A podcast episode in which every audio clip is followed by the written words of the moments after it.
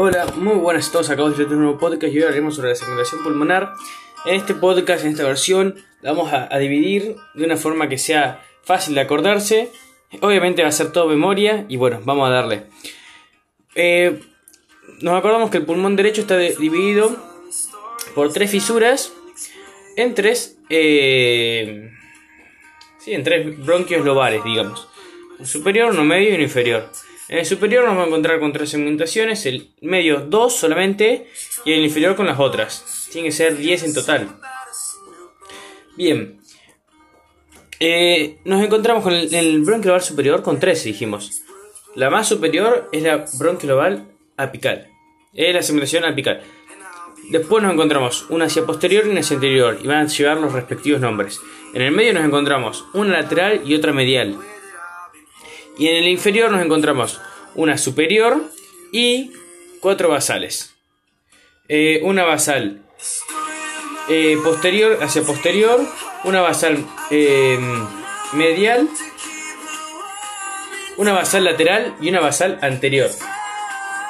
Ahí tenemos los 10 de- del eh, pulmón derecho. Y en el izquierdo tenemos los mismos nombres de segmentaciones, pero la única diferencia es que se van a disponer en diferentes bronquios lobares. ¿Por qué? Porque tenemos solamente dos fisuras, entonces vas a ver solamente dos bronquios lobares. No va a haber un bronquio lobar medio, va a haber uno superior y uno inferior. Entonces la distribución de estos, eh, segmentos que comparten el mismo nombre va a ser diferente.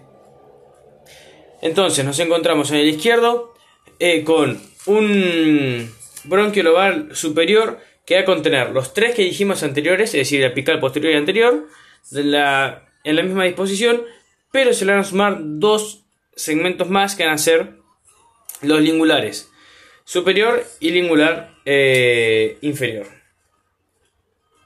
Luego nos encontramos en la cisura, eh, en el bronquio lobar inferior del, de- del pulmón izquierdo, que va a ser eh, muy similar a la del derecho, encontrándonos con un, un segmento superior, uno posterior hacia posterior, uno anterior hacia eh, anterior e inferior, uno basal lateral y uno basal medial.